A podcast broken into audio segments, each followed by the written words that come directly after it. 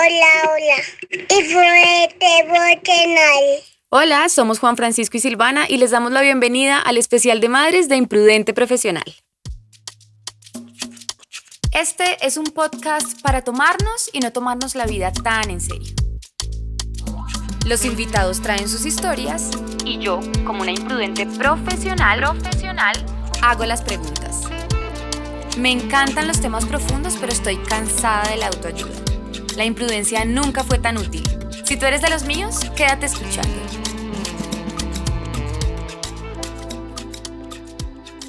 Hola, bienvenidas y bienvenidos a este nuevo episodio del especial de Madres de Imprudente Profesional. Yo soy Silvana es una historia de un parto, entre comillas, planeado en casa, porque al final no salió tan planeado.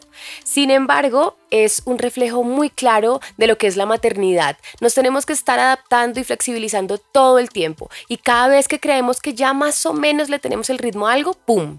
Todo nos cambia. Natalia Margarita es la invitada del día de hoy y nos cuenta su historia, pero además, como siempre, charlamos de cómo vivimos ella y yo esos momentos en los que trajimos a nuestro hijo desde las estrellas hasta este plano. Les dejo con Margarita. Yo me llamo Natalia Margarita, soy diseñadora gráfica de profesión, me desempeño como directora creativa en una empresa familiar que tenemos con mi esposo y mi hermana. Eh, y soy madre de tiempo completo. En mis tiempos libres trabajo para M. Marconi y bueno, tengo un proyecto también que está en gestación, se llama Barriga Llena.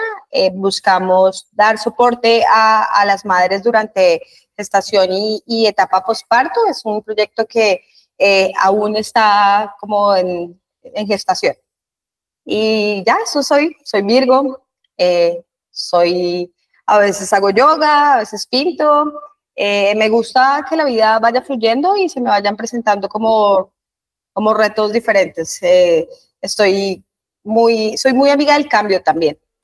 Bueno, Nata, tú estás acá porque nosotras nos conocemos a raíz de la maternidad y sé que tuviste un parto un poco particular y me pareció muy chévere y muy lindo invitarte a que contaras tu historia. Entonces, antes de spoilearle la historia a todo el mundo, quiero que nos cuentes un poquito cómo fue mm, ese proceso de darte cuenta que estabas en embarazo, cómo fue todo ese momento como de gestación temprana.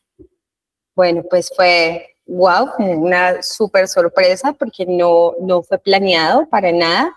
Yo planificaba con pastillas eh, y bueno, voy a tratar de hacer la historia un poco corta, pero estaba sufriendo de la espalda, tenía muchos dolores de espalda, estaba con, con mi pareja en Santa Marta y me quedo paralizada porque no puedo ni caminar del dolor de espalda. Volvemos a Bogotá y él me dice, vamos donde, donde una quiropráctica, que es como la abuelita de él. Y esta señora me dice, listo, no sé cómo vas caminando por el mundo porque tienes todas las vértebras sueltas, pero tienes además la matriz caída. ¿Quieres que te la levante? Y yo, bueno, de una. Me levantó la matriz y bueno, o sea, en cuando te hacen quiropraxia te fajan luego, entonces duré así fajada con un montón de sábanas. Em, y entonces tuve un retraso y yo, bueno, esto se debe, yo creo que a lo que me dijo doña Flor, que tenía la matriz caída y, y no. Ya llegó otro mes y no me llegaba el periodo y yo, bueno, ¿será que estoy enferma? ¿Algo pasa en mi cuerpo? O sea, algo pasa porque pues yo planifico, no tenía ni idea que era embarazo.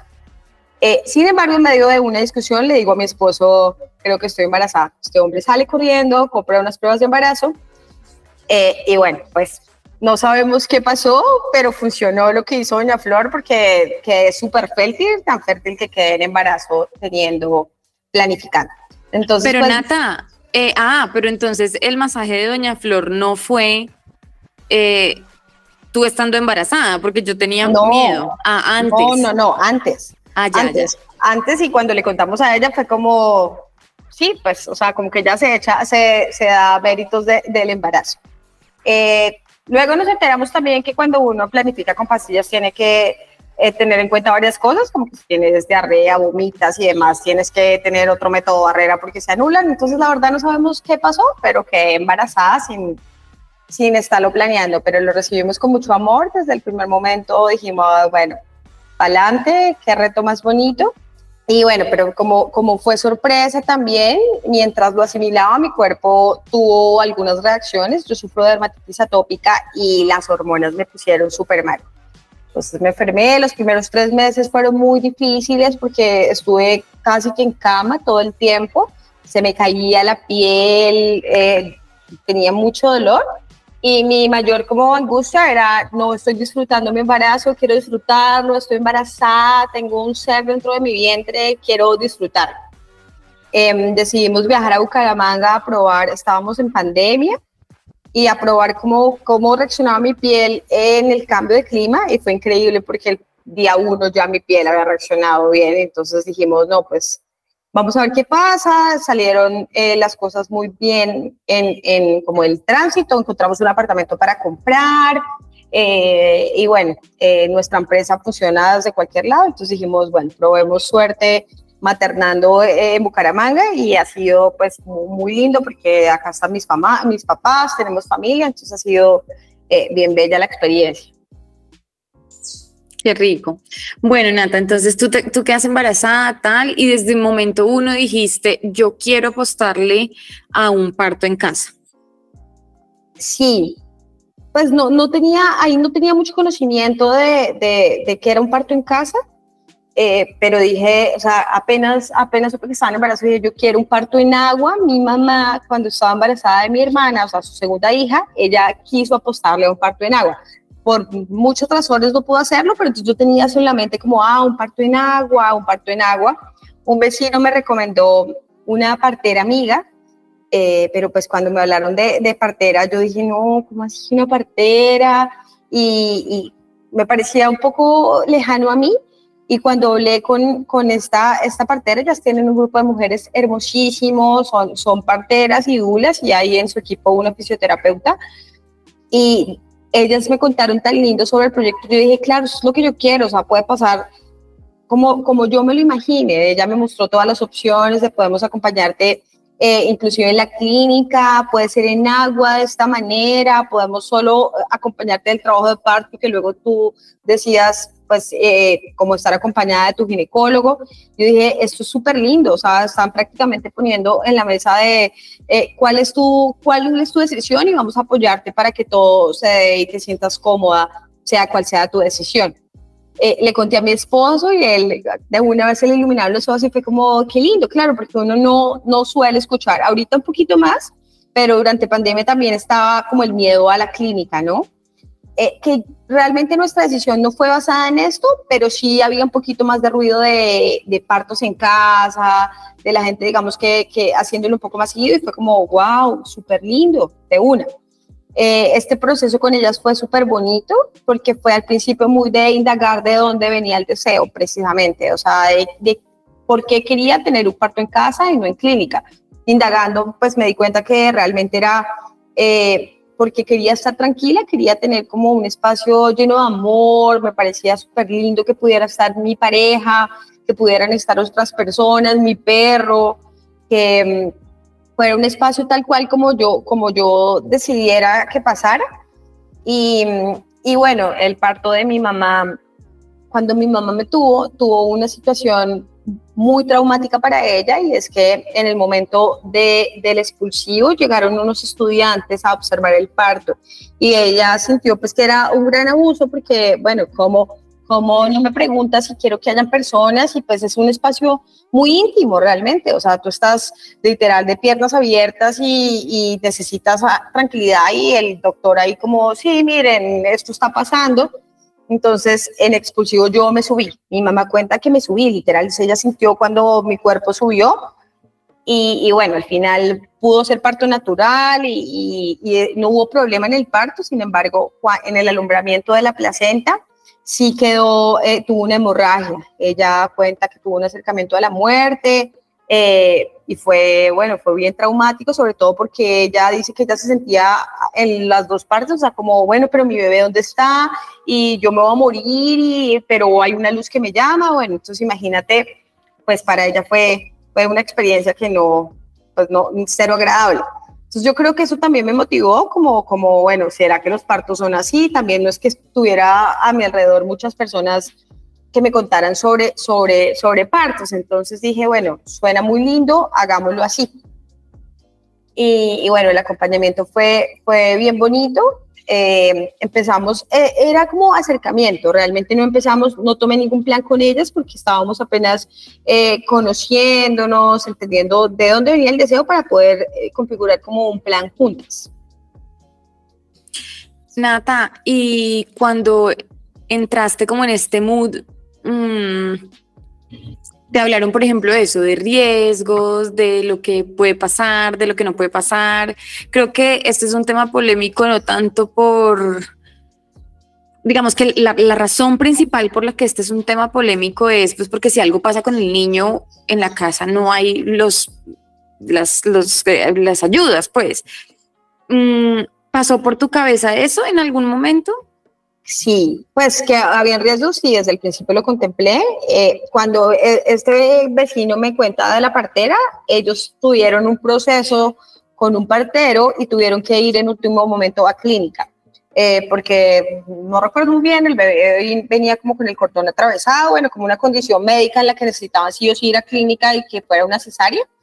Eh, entonces siempre lo contemplé, sin embargo, eh, como que nunca, nunca tuve el miedo de, de sí, de, algo pueda salir mal, sino bueno, vamos a intentarlo. Sobre todo mi plan inicial era llevar solo el trabajo de parto en casa y ver al final cómo estaban las cosas para ir a clínica.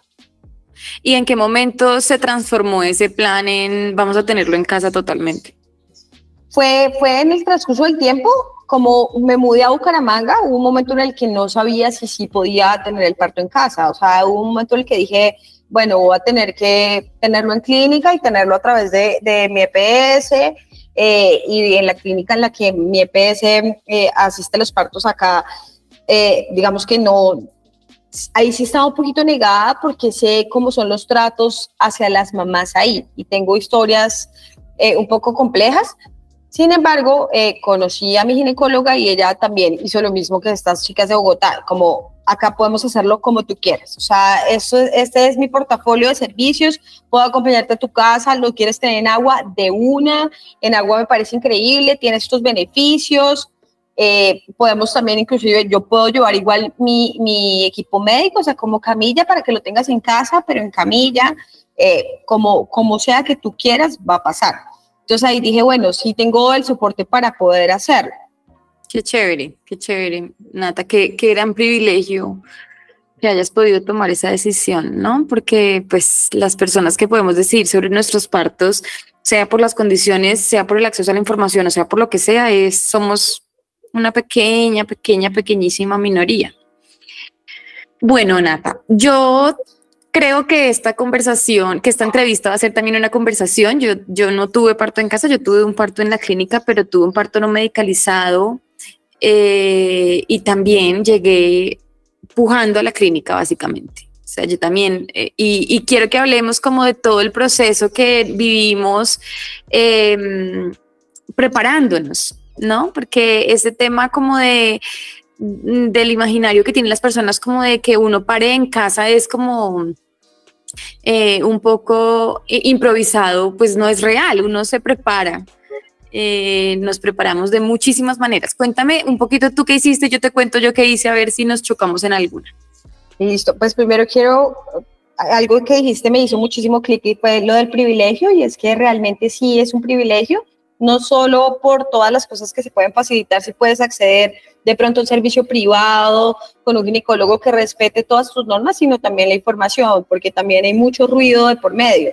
Eh, y eso conecta con lo segundo que dijiste y es como tener un parto en casa no es soy un loco y quiero hacerlo de manera diferente y soy hippie, no quiero tener médicos, sino quiero también garantizar que pasen algunas cosas que sé que son en pro de, o sea, el beneficio de mi hijo y mío también.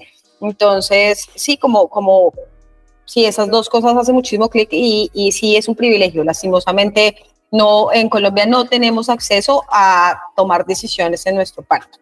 Claro, además pasa una vaina muy tesa y es que es un momento de extrema vulnerabilidad, por lo menos para las mamás primerizas. Entonces a nosotros nos dicen, no, es que en el parto en casa el niño puede algo y uno ya dice, no, no, pues es que yo no voy a arriesgar a mi hijo, ¿no? Entonces también es ese tema como de que te brinden información de un lado pero no de otro, eh, pues es también un privilegio, ¿no? Tener acceso, hemos tenido nosotras acceso a, muchas formas de ver la, el, el, parir a nuestros hijos. Sí, entre todo, digamos, es el privilegio más el privilegio, pero em, pues para eso sirve el privilegio. Sí, exacto, pero, pero antes de, cerrar, de em, empezar el tema, quiero cerrar este, este comentario con que para eso es el privilegio, ¿no?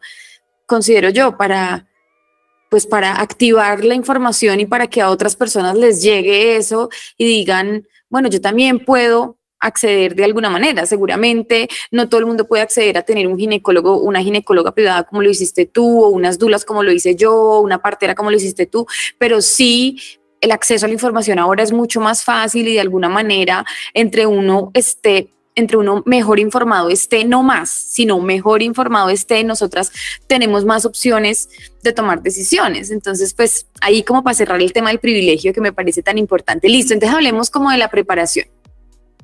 Listo, entonces sí, lo que tú decías, no es más información, sino mejor información y ahí yo empecé a absorber un montón, entonces a indagar, pero ¿por qué? ¿Qué puede tener de bueno tener el parto en casa y cómo puedo lograrlo? Entonces eh, empecé a hacer yoga, empecé a hacer yoga solita en casa, a mí me apasiona muchísimo el yoga y he encontrado muchos beneficios para mi cuerpo a través de toda mi vida, pero acá encontré un beneficio puntual y era abrir las cadenas. Entonces, y también como como liberar miedos, liberar tensiones que el cuerpo acumula en el embarazo, pues el cuerpo empieza a cambiar un montón, entonces tenerlo en movimiento también es súper bueno y a trabajar la mente. Eh, a trabajar la mente muchísimo, o sea, meditar, el dolor siempre lo he tenido ahí a mi lado, como te conté, sufro de dermatitis, entonces ahí en, el en la primera etapa del embarazo tenía un gran reto y era poder tener una vida normal, entre comillas, teniendo una situación muy complicada de piel. Y, agradezco muchísimo que haya llegado la enfermedad en ese momento tan así, tan dura, porque fue un entrenamiento realmente para el parto. O sea, yo tuve que decir, bueno, ah, no, más y hasta acá, y hasta acá el dolor puede permear toda mi vida, porque literal pudo, pudo, pues pudo, pude quedarme ahí. Mm, entonces, a trabajar la mente a través de la meditación, ejercicios de focalizar, concentración, mucha concentración, respiración, mm, alimentarme muy bien, muy bien, porque necesitaba garantizar que mi embarazo fuera un embarazo saludable. En el embarazo hay muchas particularidades como que el azúcar se puede subir fácilmente. Em, entonces, alimentarme muy, muy bien y informarme. Entonces empezamos a ver partos con mi esposo. La primera vez que vimos un parto en casa fue extraño porque no estábamos preparados, o sea, no sabíamos que era un parto. O sea, así que te cuenten y, y como ver a una mujer sufriendo y ella su pelotica es un parto de, una venezolana que, que vivía en Miami y tenía así una vista espectacular como al mar y ella en su pelotica pero sufriendo, sufriendo muchísimo. Entonces fue como, uff, va a haber sufrimiento. Claro, eso para ellos es duro, ¿no? Para, para los papás que acompañan eh, estos trabajos de parto no medicalizados o aún los medicalizados, porque no deja de doler, me imagino yo, yo no sé. Eh, pero para ellos es duro, es duro verlo a uno, uff, porque es que es mucho dolor. Mucho, mucho. ¿Sabes yo qué hice, Nata? Yo hice una vaina que yo sé que tú también hiciste, que es muy bella, que se llama cantos carnáticos. Hermoso, sí. Eso, Es, eso es una locura. pues contémosle un poquito a la gente qué es para que la gente que no sabe lo entienda. Bueno, pues no soy la gran experta de los cantos carnáticos, pero se supone que todo, que todo, que todo tu canal eh, no sé cómo se llama esto, de la laringe, está conectado también como con la vulva, entonces cuando eh, haces el, este movimiento de soplar, abajo también se expande. Entonces, a través del canto también cómo conectar, son muy intuitivos. O sea, yo trataba de contarle a una, a una amiga embarazada hace poco y, y, no hay una forma correcta de hacerlo, solo como vives tú, y son increíbles para manejar las contracciones, son hermosísimos y, y sin embargo, desde el otro lado, las personas no entienden qué está pasando. O sea, mi mamá, mi esposo, como a veces son un poquito asustadores. Sin embargo, eh, a mí me ayudaron muchísimo, me relajaron un montón. A mí también. y sí ayudaban a que se, se, expandiera, pues, o sea, yo sentía en el momento en el que todo igual se dilataba. Y sabes también, Total, y sabes también qué pasa, no sé si a ti te pasó, es que además, eh, pues tu historia eh, tiene otro componente mucho más chévere, pero ya vamos a llegar allá. Pero a mí también me pasaba que mm, un poco era pues como intuitivo, o sea, yo no podía quedarme callada, necesitaba hacer algún tipo de sonido para liberar de alguna manera la tensión que mi cuerpo estaba viviendo. Entonces era como, ah, o sea, suena, suena súper, súper como un... Es como un quejido cantado. Como un quejido cantado, o sea, sí, y también no sé si te pasó, Nata, y es que, claro, yo también, yo les cuento mi historia, yo también estuve con dulas, además fueron tres dulas, porque imagínense que yo pagué mi dula, que es una gran amiga que va a estar en esta, en este episodio, en esta temporada de madres, que ya les va a contar su historia, que es brutal, que la amo y la admiro, y yo básicamente quería quedar embarazada para que ella fuera mi dula, o sea, así una cosa loca. Y luego eh, yo me había inscrito antes de, comprar mi servicio, digamos, con ella, yo eh, me había inscrito a un concurso y a través de un video eh, habían pedido un video y entonces ese video era el que lo hacía uno ganar y yo me súper esforcé con, con el video, mi, esposo y yo nos súper esforzamos con el video, con un texto que yo escribí, que luego se los comparto, que es muy bello. Em, y nos ganamos luego eso. Entonces quedamos con la dula, mi, amiga del alma, y con las dulas del concurso de este de Instagram, que, que eran además como aprendices de mi dula principal.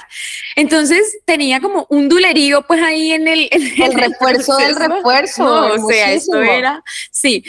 Em, pero yo no sé, a lo que iba es, Nata, yo no sé si a vos te pasó, pero yo me súper preparé, entonces las dulas, yo era, yo también hago yoga y yo, la loca del yoga, a mí un día en la semana 30 y, no sé, 29, 30, el médico me dijo, el man está atravesado y yo dije, ¿qué? ¿Qué? Atravesado, no señor, venga para acá. Y empecé como una loca a caminar, a hacer yoga, pero así, o sea, yo vivía en la pelota, vivía. O sea, yo no, o sea, yo nunca me sentaba en otro lado que no fuera la pelota. Era apertura de cadera mañana, tarde y noche, o sea, todo el tiempo. Y me pasó una cosa muy particular, Nata, y es que eh, Juan Francisco, mi hijo, venía, el papá es un animalote, mide, es, muy alto y es, muy, es un man grande. Y mm, y, como que siempre el bebé era súper grande, súper grande, súper grande. Y como en la, en la semana 32 me dijo el médico, este man está creciendo, mira la proyección del peso, este man no va para parto vaginal. O sea, si pesa más de 3.700, yo no, no, no puedes hacer parto vaginal. El, protocolariamente no me dejan en la clínica y yo no, marica, yo me quiero morir, yo, Dios mío. Yo le decía a mi esposo, yo, yo no, yo me muero de la, la cesárea es el coco para mí, a mí me da pánico. Yo las admiro y me les quito el sombrero a las que tienen cesárea porque a mí me da electropánico. Y yo en una, entonces yo llamé a mi dula. Yo, yo básicamente yo me tiraba un pedo y llamaba a mi dula. Me sacaba un moco y llamaba a mi dula. O sea, yo todo el tiempo con mi dula. Entonces yo llamé a mi dula y yo le dije, no, es que imagínate que me dijeron que no, no. Y me dijo, primero, es una opción. Te tienes que reconciliar con la cesárea. Sí, total. Es una opción. Y segundo, hoy en tu meditación del día, de la mañana del, de hoy, de mañana, digo, eh, habla con Juan Francisco y dile tu deseo. Y dile que está perfecto que crezca, pero que le baje, porque no vas a poder tener un Y efectivamente, Nata, yo me senté en mi, en mi meditación y yo le dije, gordo, o sea, mi amor, no nos van a dejar tener un parto vaginal si tú sigues en este crecimiento desmedido, contrólate. Yo necesito que tú estés perfecto, tú estés sano, pero tú y yo queremos un parto vaginal no medicalizado. Y si tú pesas cuatro kilos, pues hermano, nadie puede. Entonces, al próximo control el man había subido lo mínimo que tenía que subir para hacer un embarazo. Wow. Y de ahí en adelante subió lo mínimo. Y el man me decía, ¿estás comiendo menos? Y yo, no, yo estoy comiendo perfecto, es que hicimos un trato. Y el man me decía, ajá, bueno, sí, como está loca. Pero hicimos un trato y Juan Francisco y yo hicimos un trato y tuvimos nuestro parto como lo deseamos. Bellísimo, y es que es verdad, o sea, ellos desde el vientre te están escuchando, o sea, comunicarse con ellos desde el vientre, wow. Sí, pues, Total. a su, a su le cantábamos y le hablábamos muchísimo y cuando ella pues nació, era, le dijimos, ya todo está listo para que llegues, porque bueno, el parto iba a ser en casa, entonces queríamos tener varias cosas que sí o sí queríamos que estuvieran, como la piscina, cómo le íbamos a llenar, cómo se iba a calentar el agua, queríamos, eh, si llegaba a ser de día, queríamos tapar todas las opciones de luz para que fuera un espacio oscuro. Todo esto no pasó, pero pues estaba listo y ya puedes llegar que, que, que ya todo esto, todo está perfecto para que llegues. Y aunque Natalia había hecho un plan muy juicioso de lo que quería y de cómo sería su parto, el universo tenía otro plan para ella y su familia. Bueno, empieza el sábado en la mañana, yo empiezo a tener un poquito de contracciones y yo dije, ha llegado el momento. Llamo a mi dula y ella me dice como, quiero verte la cara porque, o sea, una mujer de parto tiene una cara y me ve y me dice, tú no estás de parto, amiga, o sea, ¿cuánto te duele? Y yo, no, pues duele, pero me dice, no, y se ríe de mí y me dice, no, o sea, por favor, sigue descansando, tómate la suave, pero todavía no ha llegado el momento. Yo acababa de liberar tapo mucoso la, la madrugada anterior y yo dije, ya llegó el momento. No, o sea, lo que tenía era un dolor, o sea, el 1% del dolor que iba a tener. Y uno cree, ¿no? Y uno, no, es que me está doliendo muchísimo. No tienes ni idea, hermana. Yo fui muy ilusa durante todo mi embarazo, inclusive cuando llegó el momento yo dije, voy a ser de esas mujeres que no les duele nada. Teníamos un caso en, en donde mi ginecóloga, que era una boxeadora y súper fuerte, no sintió absolutamente nada y yo pensaba que yo iba a ser esa mujer que no tiene dolor, no sé por qué, porque tengo un umbral del dolor alto, entonces yo decía, voy a, no me va a doler, no, o sea, entonces ahí, me dolió. ahí empecé con contracciones muy suaves, pero no, sí, como las falsas. Y, y, bueno, esa madrugada, o sea, como a las 12 de la noche del, del perdón, del sábado, dije viernes, pero fue sábado, eh, le digo a mi esposo, quiero ir a estar sola, quiero, quiero estar un, tiempo solita. Eh, me puse a ver Friends, quería como desconectar un rato la mente y, y como reírme, tal vez como y en mi pelota, porque como tú dijiste, yo también en mi pelota todo el tiempo, nunca me sentaba en ningún lado que no fuera la pelota, la pelota mi mejor amiga, de día, de noche, para descansar, para hacer ejercicio, la pelota por siempre. Eh, entonces ahí en mi pelota, viendo Friends, cuando dije, no, esto ya está poniéndose un poquito más intenso, yo creo que, eh, sí, como que ya es momento de, de hacer otra cosa, me acosté en el piso, llegó mi esposo, y puso aromaterapia, me hizo como una bebida caliente, me hizo masajitos y ahí los dos, o sea, no hubo palabras, pero sabíamos que ya se estaba acercando el momento. Efectivamente, él se despertó como, o sea, yo no dormí esa noche, o sea, como, él llegó como a las 3 de la mañana y yo estaba ahí como acostada. Y, y bueno, empezamos a medir las contracciones, estaban lejos de ser contracciones reales porque está, eran muy suaves, muy... Eh, ¿cómo se llama? No, o sea, no, no constantes ni, ni, bueno, las dos cosas que uno tiene que medir, no me acuerdo qué es, Silvi. Eh, sí, que son como intensidad y constancia, ¿no? Eso, intensidad y constancia. Entonces estaban lejos de ser, de ser contracciones reales.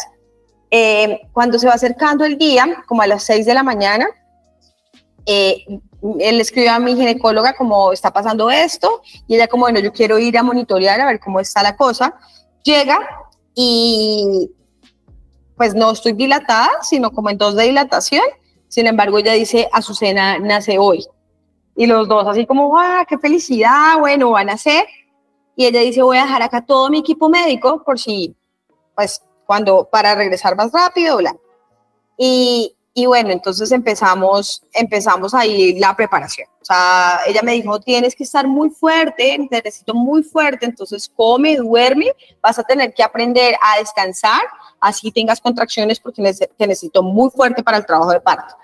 Y yo, bueno, yo le hice caso, súper caso, de hecho me quedé dormida, desayuné, eh, y sentía ya mucha emoción, estaba muy feliz, muy ansiosa, así el dolor igual fue aumentando y, ay, es que las contracciones son muy lindas porque empiezan muy suaves, ¿no? Entonces te va preparando, o sea, cada vez que uno las tiene, uno piensa que es el dolor más intenso y cada vez llega más duro. Es muy generoso el cuerpo, es muy generoso el cuerpo, además, además por esta lógica de que te explota el dolor y luego se te va absolutamente. La gente que no ha tenido una contracción no les podemos explicar la locura de ser de que en un segundo tú te estés muriendo del dolor y al segundo no sientas nada, Es que no es como que se te bajó, es nada. O sea, la generosidad del cuerpo y, y, y, la sabiduría es una cosa que nadie debería perderse, es una cosa maravillosa. Sí, súper hermoso, súper generoso lo que dices. O sea, el, el, espacio entre contracción y contracción, por pequeño que sea, es un gran descanso para poder respirar, inclusive comer. Eh, Total. Eh, yo, yo dije, voy a tener un trabajo de parto larguísimo, entonces yo comí muy bien. Mi cuerpo igual rechazó la comida en ese momento, vomité, sin embargo, seguía comiendo, seguía hidratándome y, y esos pequeños espacios eran, wow, para hacer los ya. cantos carnáticos.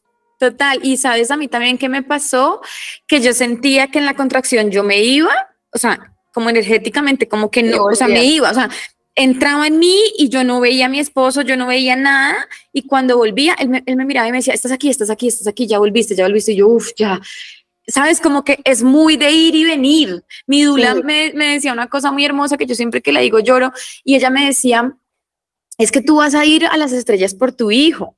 No, en ese momento, en ese momento tú vas a hacer todas las montañas, vas a hacer todos los ríos no puedo, me encanta. Ay, divino, muy hermoso. También sí. me da ganas de llorar porque eh, yo estuve en un trance todo el tiempo, todo mi es trabajo es de un parto, trance. estuve, o sea, muy alejada de lo que yo soy siempre. Yo soy una persona súper gritona, súper extrovertida, más y en el trabajo mm. de parto yo estuve muy callada, o sea, callada, totalmente callada, todo sí. quedó grabado. Entonces, cuando luego vi el video, yo decía, yo pensaba que ahí había dicho otra, había hablado, había participado. Yo estaba dentro de mí todo el tiempo, todo el tiempo. Sí, así es, con, total. Con, con, mi esposo tuve conversaciones muy cortas y era como, oye, me voy a bañar. Entonces, él iba conmigo, no quiero más comida, no más masaje, más masaje.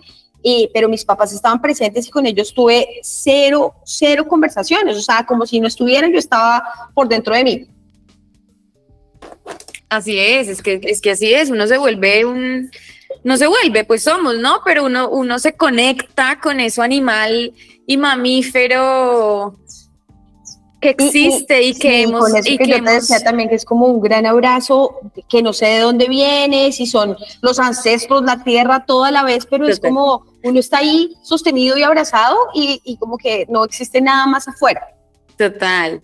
Bueno, entonces estos, este día así como que tú vas, vienes y ya la médica, la gine, el, el, el, plan no era que, las, que la dula y la partera estuvieran en, en, en el parto, Nata.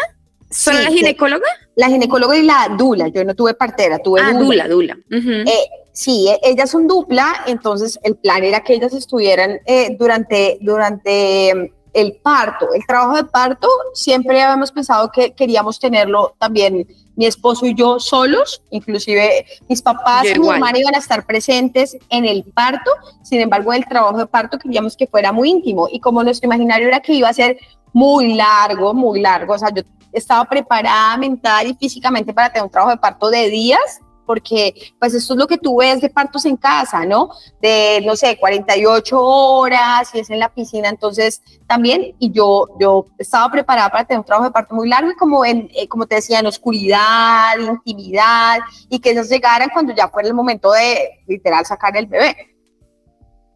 Ajá. Ajá, y entonces, ¿qué pasó? Cuenta.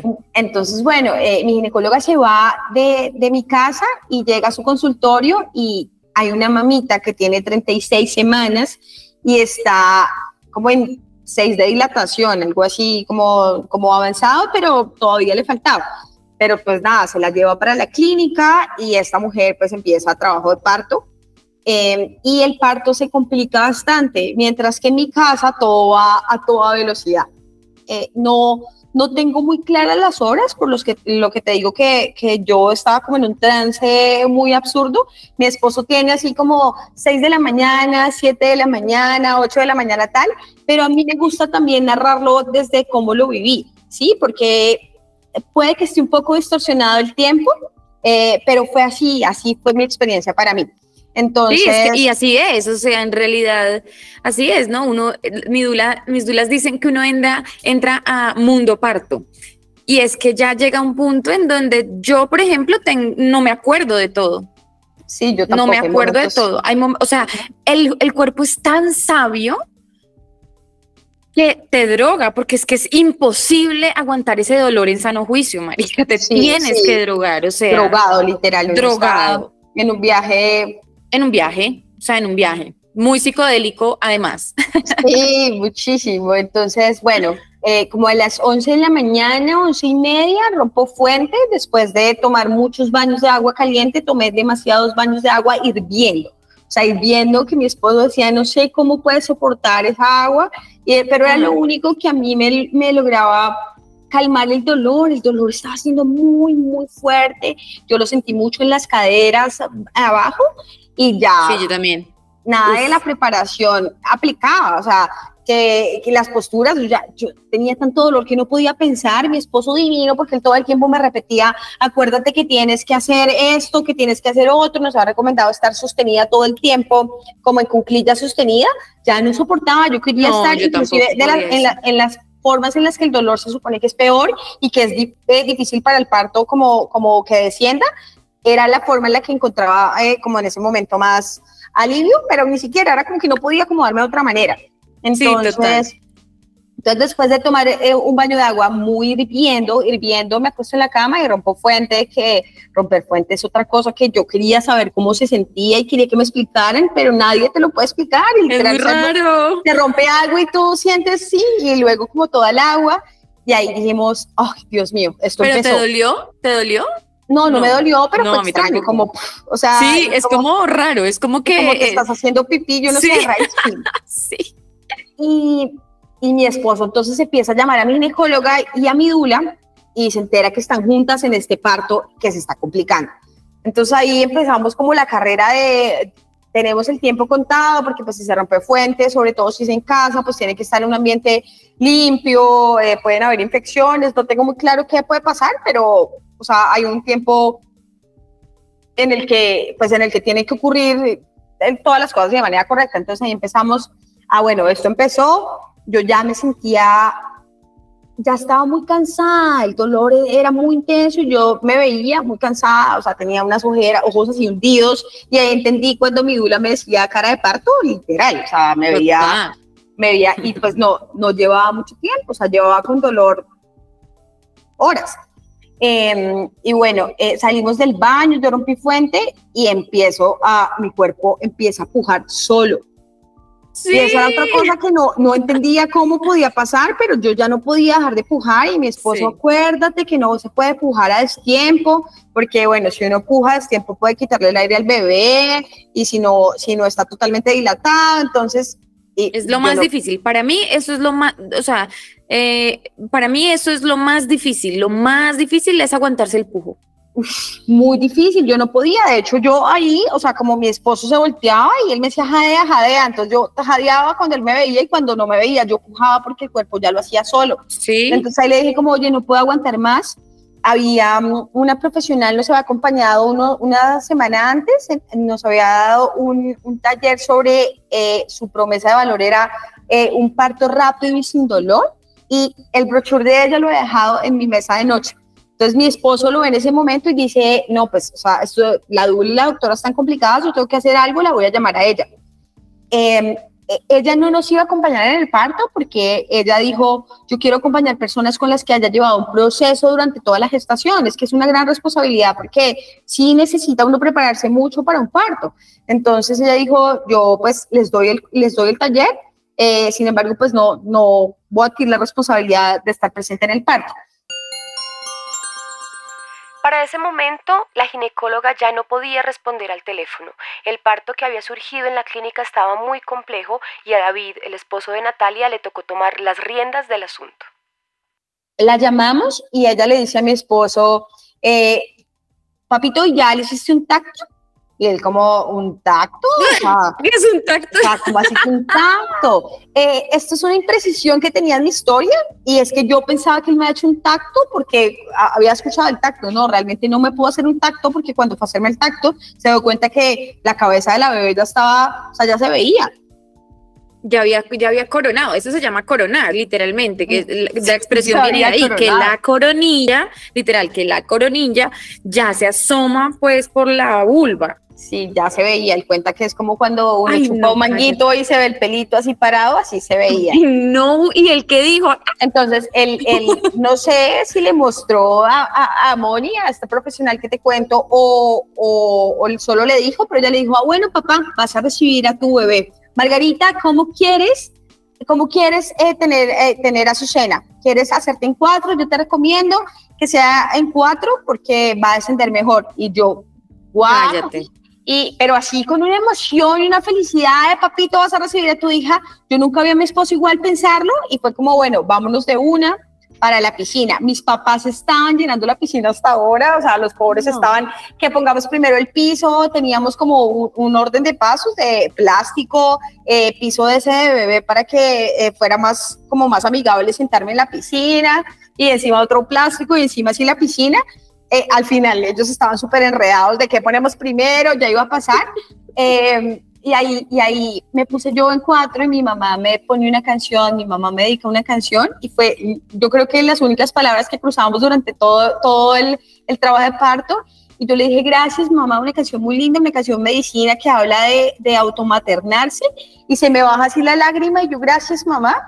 Eh, y luego empieza a sonar otra canción y mi esposo ya está preparado. En ese momento él seguía llamando a mi dula y a mi ginecóloga al teléfono.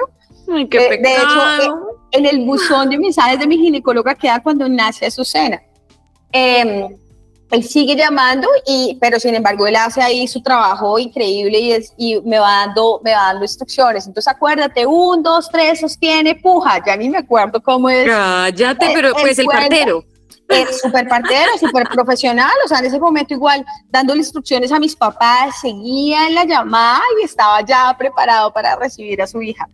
Eh, entonces, eh, Azu nace en un pujo, porque fueron dos pujos, pero prácticamente el primero o sea, no existió, o sea, porque fue, no pujé como tenía que pujar, y el segundo nace su cena y él la recibe y lo primero que hace cuando la ve es como, qué hermosura, Dios mío, y me la entregan y ese momento es increíble, increíble, o sea, tener a mi hija en mis brazos, me la pasan y yo me la pongo de una vez eh, como abrazarla, nos ponen unas cobijas, ahí mi esposo nos toma fotos, o sea, el man en medio de todo igual toma fotos, llama al perro, no, pero le teníamos, un, le teníamos un, un, premio, pues para que cuando, cuando naciera su cena él tuviera un obsequio.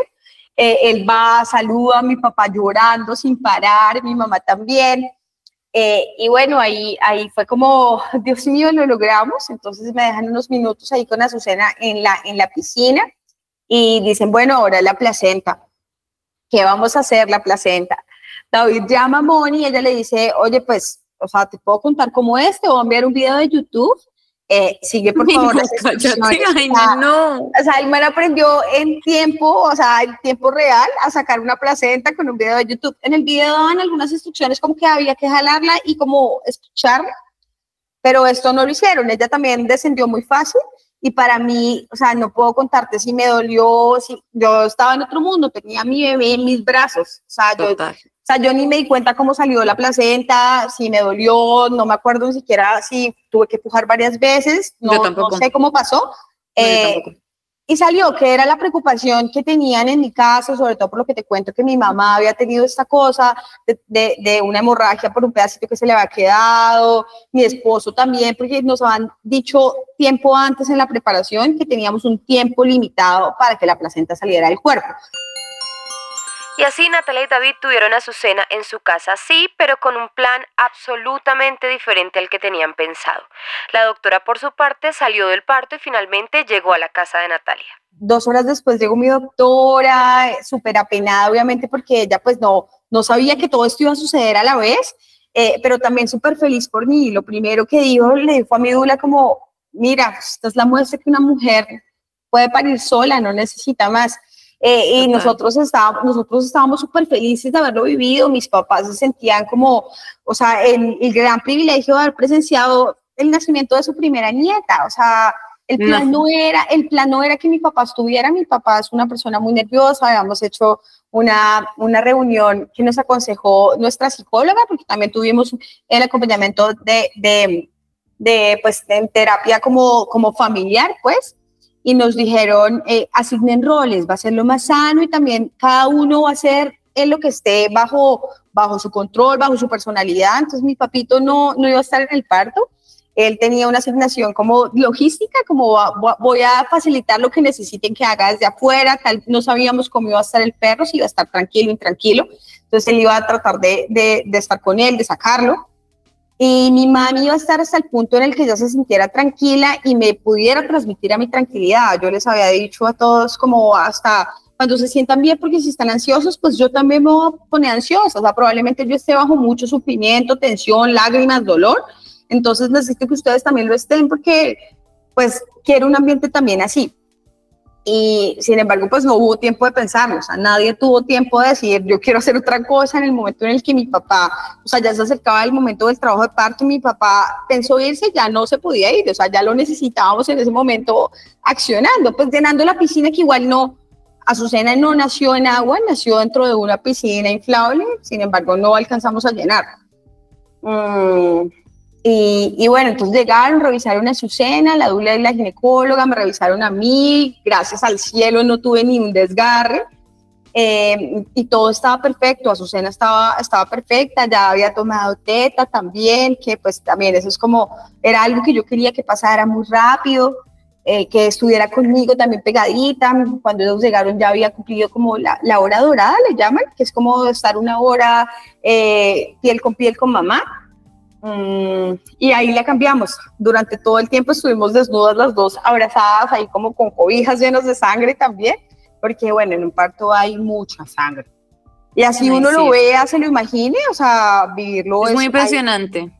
y los olores, yo recuerdo el olor del parto y no se me va a olvidar jamás, jamás. de hecho, yo sentía luego, días después, que mi casa seguía oliendo a parto, no sé si si era real o era mental, pero seguía, para mí seguía teniendo como la presencia de ese olor y esa presencia también que te decía antes como el gran abrazo, también la seguí sintiendo por días. Lo que pasa es que en el momento del parto era, era mucho más intensa. Total. Ese tema, ese tema como un poco sobrenatural, ¿no? Que pasa en los partos. Mira que ahora que, que hablas como de, de ese momento eh, en el que uno conoce a su cría, a mí me pasó algo muy impresionante y es que cuando a mí me lo, yo también llegué, mi historia es, pues yo tuve eh, un trabajo de parto activo muy rápido también, o sea, desde el inicio de la primera contracción que me acuerdo hasta tener a Juan Francisco en mis brazos fueron ocho horas, o sea, eso es demasiado rápido.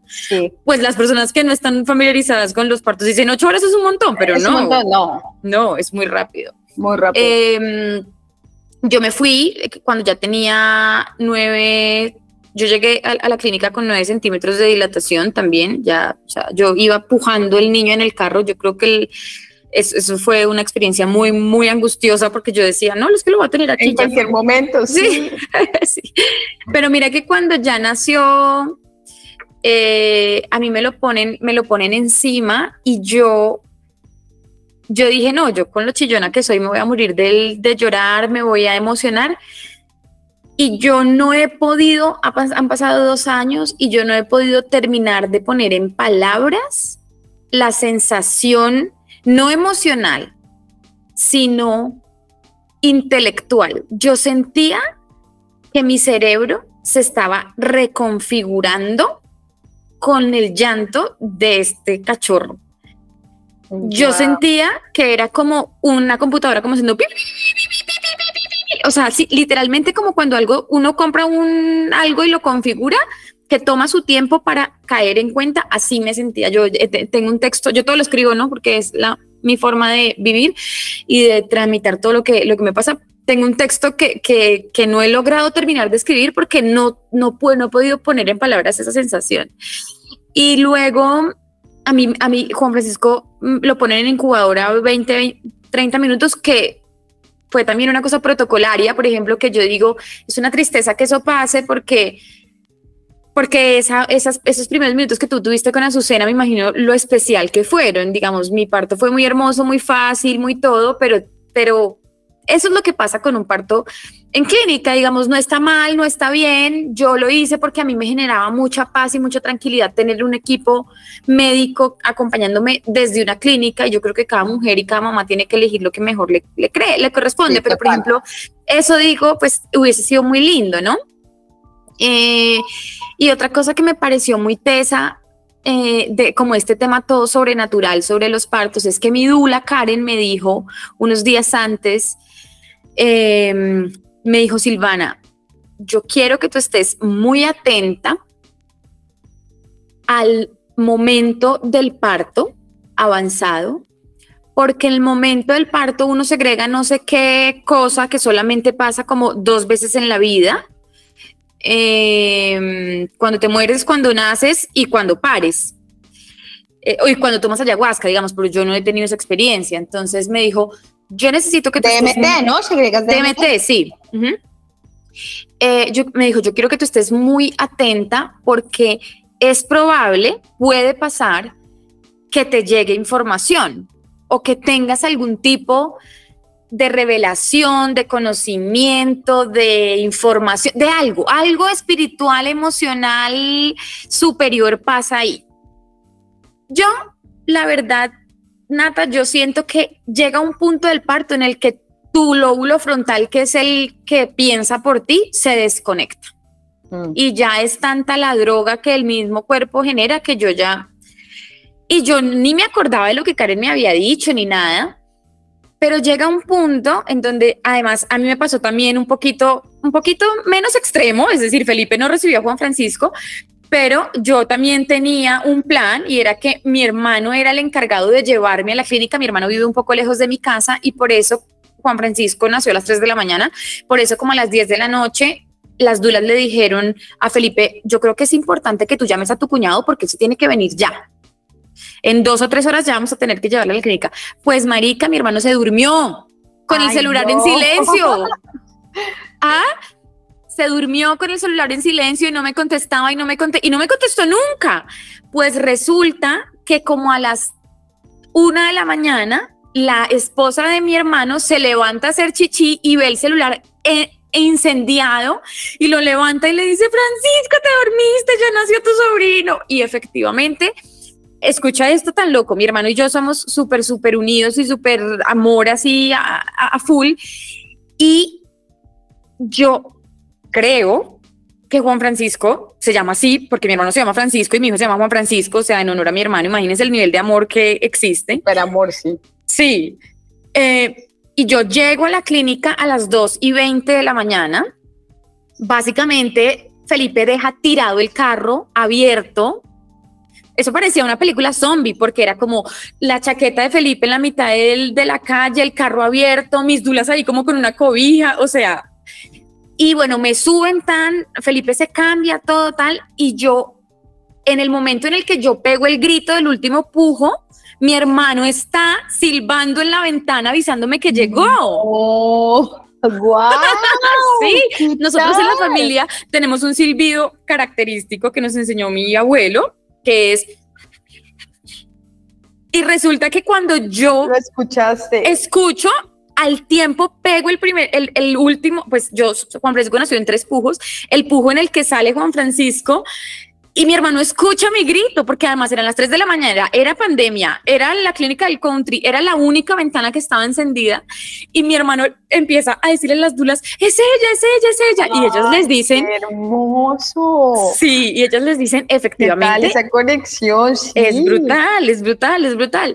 Y entonces, volviendo al cuento de lo, de lo supernatural, esta vieja me dijo, necesito que estés pilas, pilas, pilas, pilas, porque algo va a pasar, es probable, no te lo, o sea, no, es decir, no te firmo en ningún lado, pero si te pases va a ser muy poderoso.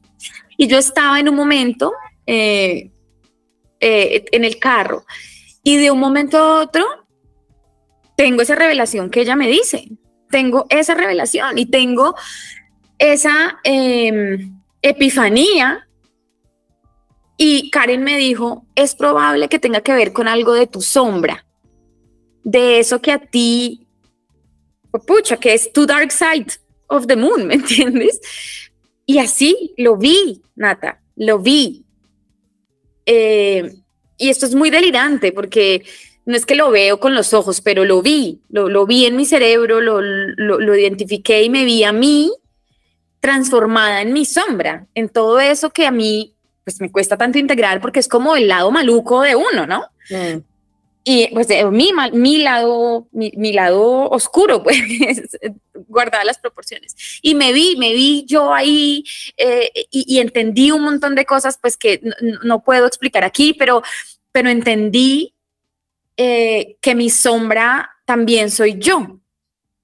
Y que la única que la puede detener soy yo, mm. ¿no? Y eso pues suena muy fácil de decirlo ahora, pero en ese momento del dolor y de una forma tan vívida y tan fácil de ver, porque es que la sombra no es algo que se vea fácil, ¿no? Como que uno más o menos sabe qué es lo que le cuesta, qué es lo que, en lo que uno es bueno, en lo que uno tiene oportunidad, pero ver tu sombra tan claramente y sin ningún tipo de duda fue para mí como, wow, entonces el otro día, entonces yo tengo el muchachito, ya listo, el man, el, el, médico, yo había ido a control a las 6 de la tarde del viernes, el, nace, el Juan Francisco nace esa madrugada a las 3 de la mañana. Entonces, eh, me dice, me dice mm, mi, mi, ginecólogo, ¿qué se puso a hacer? Y yo, no, no sé. Entonces, bueno, tengo el muchachito y yo, en bien tengo el muchachito, me empieza un subidón de, em, de eh, un subidón hormonal o sea, de emociones. Yo, no sé, yo no, he sido muy buena yo para las drogas, soy, soy muy pro sustancias, pero no he sido muy buena yo para las drogas, pero me imagino que así se siente cuando uno se toma o se, mete un estimulante, porque yo era así, a mil, a mil, a mil. Yo le decía a Felipe, como es que no tengo sueño, es que, es que ya, o sea, era como en manía. Luego mi, mi, mi Dula me explicó que tiene que ver con que esa es la cascada hormonal eh, natural, entre comillas, porque cuando uno es, cuando fuimos pues en las cavernas, uno tenía el muchachito, pero si venía el tigre, uno tenía que coger su muchachito y salir corriendo. Entonces, yo lo superviví. Hay una, hay una foto mía que luego se las, se las muestro así saliendo de la clínica, así como, como con la, la seña de rock en los brazos y en las manos y como eh, así súper feliz. Y yo, y yo llamé a mi, o sea, el muchachito nació a las 3 y yo llamé a, mi dula como las y me como, hola, listo. ¿Qué haces llamándonos, marica? Estás loca. yo listo ya, delivered. Pero me pasó eso. Obviamente, al tercer día sentí que me había pasado un camión por encima, porque el cansancio que uno siente. pasó igual, igual. O sea, la primera noche, o sea, nació Azu y todos en mi casa estábamos igual, así con la adrenalina full. Yo no dormí, solo viendo a cena. O sea, yo quería solo verla. Total, total. Y mis papás también, mis papás se quedaron esa noche en casa y todos estábamos despiertos, o sea, hablábamos y todo porque estábamos así como, acá no pasó nada. Obviamente al otro día yo me sentía cansada eh, y bueno, eso que dicen que, bueno, que chimba que sea parto natural porque al otro día vas a estar regia. En mi caso no fue así, o sea, yo el otro día me sentía muy cansada, o sea, y me veía muy mal. O sea, yo también, yo también. Mi mamá cumplía años al otro día y compartimos una torta y todos como, no, te ves divina. No, mis fotos me veo tenaz y me sentía muy cansada, estaba muy cansada, sobre todo porque no había dormido, o sea, yo no dormí viéndola. Literal, ¿qué hice en la noche? Solo ver, no podía creer que tuviera un bebé en casa, que fuera tan hermoso, que el parto hubiera salido tan lindo, que estuviera sana y salva, pues porque igual habían muchos riesgos y todo al final salió bien, pero pues ese era uno de los escenarios, puede haber salido todo muy mal. Total, total, pero no sé si, si, si te pasó, pero yo siento que llega un punto en donde ya tu lógica de humano se desactiva y empieza a funcionar una lógica como ancestral, como de que esto es lo que ha pasado siempre y no me preguntes cómo, pero uno sabe cómo hacerlo. Mm, no sé, o sea, es, es, es muy raro, o sea, el tema de, no estoy diciendo que la maternidad sea intuitiva, porque no, hay mucha cosa que aprender, pero sí llega, un, llega o sea, en, esos momentos así tan especiales de, de, parir, ya el conocimiento de toda la humanidad llega a ti a través de ese cordón que nos une y ese hilo que nos une con todas y con todos y, y hay una sensación de unidad muy sobrecogedora. ¿No? Es, una, es una sensación muy sobrecogedora porque para mí era como, yo no estoy haciendo esto. O sea, cuando me felicitan y me dicen, hay mucha tesa, yo digo, No, o sea, sí, yo me doy mucho crédito porque me preparé mucho, porque me preparé mucho sobre todo mentalmente. Yo siento que el cuerpo te da, a todas el cuerpo nos da, pero la mente es la que interrumpe ese proceso. Y yo digo, sí, obvio, no me puedo quitar crédito, pero también es tengo la sensación como de decir, era algo más fuerte que yo y ese más fuerte que yo siento que era de alguna manera em, la naturaleza, que para mí es Dios, ¿no? Em, sí, es algo muy, muy, muy inexplicable de alguna manera, ¿no? Y después toda esa sensación que viene de, bueno, de que te sale leche de la teta, marica, esa vaina es muy loca, o sea, yo, yo, o sea, yo veía mis tetas normales y yo decía, no puede ser que ahí, y el man chupaba y chupaba y chupaba, y yo decía, este man que ahí me cogió de chupo, pero después vino la enfermera y me hizo, me, o sea, fuera de la boca del bebé, me, me, como que me oprimió la teta y salió calostro, y yo decía, ¿qué? O sea, todo esto está pasando y yo no siento nada. Obvio, después sí sentí porque la, la lactancia es una cosa muy tesa, pero, pero yo decía, ¿cómo así? O sea, esto, esto no lo estoy haciendo yo, ¿me entiendes? Como que el alma que habita este avatar no lo está haciendo. yo, yo, tenía todo, todo, el tiempo esa sensación. Mm, y, y, siento que sí es, sí es ese, ese tema como de que uno ya se entrega al infinito, no sé cómo decir esto, pero como que uno ya se funde en la energía suprema y ya, y eso sale solo, o sea, eso ahí va, va solo, mejor dicho. Mira que eh, me se me olvidó mencionarte que tuve un momento de quiebre muy teso y, conecta mucho con lo que dices, de hecho conecta como con mi filosofía de vida. Tengo tatuada una frase que ahorita te menciono y estaba haciendo muy duro, o sea, durante el baño mi esposo me estaba tratando de dar un masaje de la espalda y yo así como, por favor, ya no me masajes más, esto está siendo muy duro, solo le dije no más, pero en mi mente pasó todo esto como, eh, esto está siendo muy difícil, ¿en qué me metí, Natalia? O sea, ¿en qué momento pensé que esto pues iba a ser fácil de llevar? Y, y lo miré a los ojos y él me pregunta y me dice, ¿tú quieres que nos vayamos a la clínica? Yo ya sabía que era muy tarde para ir a la clínica eh, y no quería eso, que me cogiera en el carro o, o sí. Y mm, inclusive pues la, la, clínica era cerca, podíamos habernos ido a la clínica, pero yo no quería hacer eso y menos en ese momento. Pero sí pensé, esto es muy duro, esto es muy berraco, muy tesis todas las mujeres porque esto es muy, muy duro en que me metí.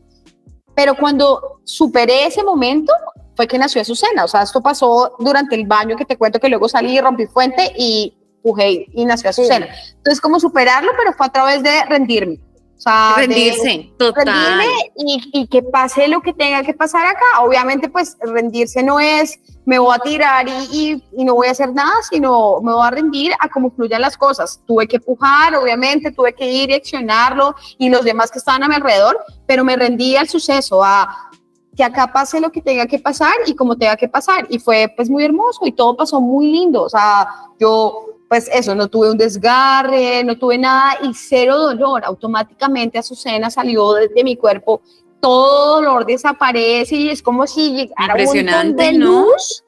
Impresionante, porque el dolor sí es muy intenso. Yo tuve, o sea, mis, a mí las contracciones me dolieron mucho y me dolieron hasta el momento del pujo.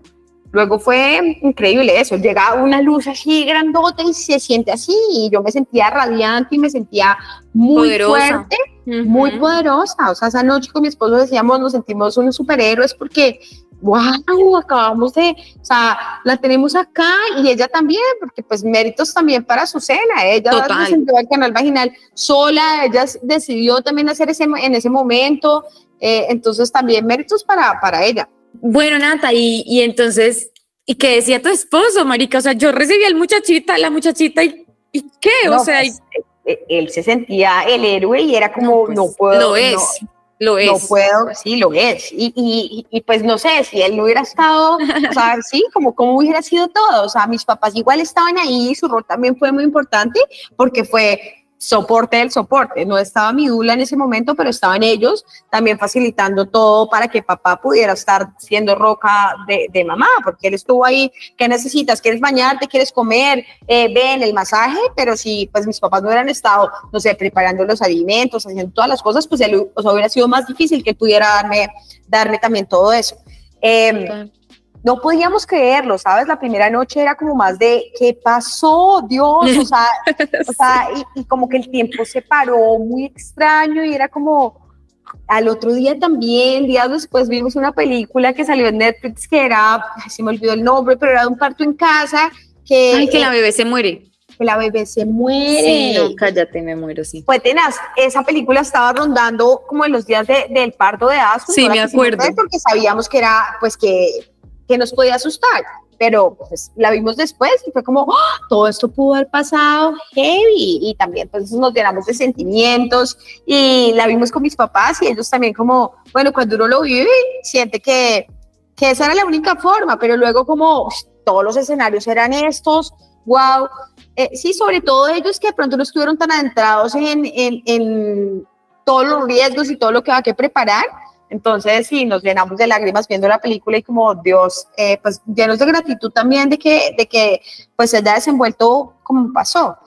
Total. Y nos gusta mucho recordar nuestra historia, o sea, la historia del parto, tenemos todo grabado, entonces a los invitados en casa siempre les ponemos el video que es súper explícito, tenemos dos versiones, uno muy cortico y uno más largo, igual el corto sigue siendo muy explícito porque pues obviamente estoy desnuda, yo tenía para el trabajo de parto, tenía listo como un vestido de baño divino para estar en la piscina, una cosa para ponerme encima, hasta algo para el pelo que no lo usé en ningún momento, o sea, todo pasó tan rápido. En el momento en el que me lo puse ya no quería tener vestido de baño, o sea, yo estuve desnuda totalmente en el parto. Entonces, eh, nos gusta mostrarlo y como recordarnos lo poderosos que somos y el gran equipo que hacemos los tres, porque eh, sin duda fue, fue pues, como, como lo he hecho varias veces, eh, meritorio de, de, todos y, wow, qué poderosos y, tan hermoso, es, es, es, muy lindo todo el momento, mi mamá, mi papá, en un momento mi papá no para de llorar y yo estoy viéndolo desde la piscina y el man llora y llora y no me dice nada, pero solo llora, pero con esa cara de, de admiración y de amor profundo. Mm. Entonces sí, nos gusta, nos gusta mucho recordarlo y lo, repetimos tantas veces, pero es, tan hermoso que no, no nos cansamos de, contarlo. Ya queremos que Asu sea grande y pueda entender lo hermoso que fue su nacimiento. Nata, qué rico, qué felicidad que nos hayas contado tu historia. Gracias, gracias, gracias, súper inspiradora. Me quito el sombrero para ti, tu maternidad, tu esposo, Azu. Eh, te mando un gran abrazo y de nuevo, gracias por compartirnos tu historia. Gracias a ti, Silvi, gracias por invitarme. Yo soy fan de tu podcast, me encanta, me encanta el trabajo que haces. entonces me siento súper honrada, como te lo dije, de, de estar acá. Eh, ha sido muy lindo también como, como encontrarnos en el camino, no solo, no solo contigo, sino eh, con todas las mamitas de la gran tribu. Entonces aprovecho también este espacio para, sí, dar un mensaje de gratitud, porque sí ha sido muy lindo también como, como tenernos y, saber que, que, ahí estamos unas para las otras y viviendo cosas similares y poder también eh, como compartirlas, escucharnos, leernos y demás. Qué belleza, es verdad, es que Nata y yo nos conocemos porque hacemos parte de un grupo de mamás que somos como 60 mamás y, y, bueno, de ahí, de ahí nos conocemos y de ahí sale, sale este espacio. Entonces, bueno, nada, agradecerte, mandarte un gran abrazo y nos escuchamos a la próxima. Gracias, chao. Así termina este episodio de Imprudente Profesional. Recuerden que la única forma de que estas historias sigan llegando a ustedes es que compartan nuestros contenidos. Yo sé que usted conoce a alguien que quiere escuchar esta historia. Estamos en Spotify, Apple Music, eh, Amazon Music y iHeartRadio. En redes sociales estamos como arroba imprudente profesional en Instagram y en TikTok. Nos escuchamos el martes. Bye.